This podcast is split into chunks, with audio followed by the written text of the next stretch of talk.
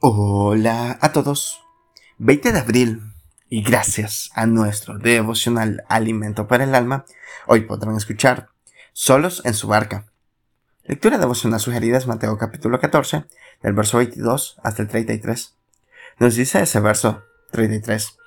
Entonces los que estaban en la barca dijeron, verdaderamente eres el Hijo de Dios. Un barco con un capitán bastante experimentado en alta mar trae confianza y seguridad a la tripulación, aun con las olas más fuertes que pueden llegar a golpear a la embarcación. Nuestra vida es la barca y Jesucristo debería ser el capitán de nuestras vidas. Pero, ¿cómo seguir teniendo fe cuando aún hacemos todo lo correcto y creemos no ver la mano de Cristo en nuestras vidas? ¿Cómo puedo interpretar a Cristo o cómo puedo renovar mis fuerzas y seguir?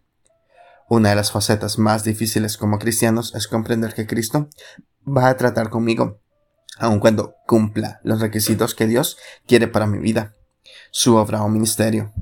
Podemos estar ocupando púlpito y estar pasando por una prueba muy grande.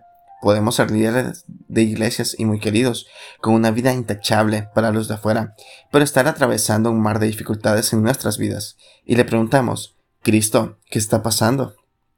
Cuando creemos que nos encontramos solos en nuestras barcas es porque nuestro capitán, Jesucristo está obrando en nuestras vidas, porque quiere llevarnos un escalón más, quiere enseñarnos su gracia de una forma diferente, quiere llevarnos a que tengamos una vida íntima real con Él.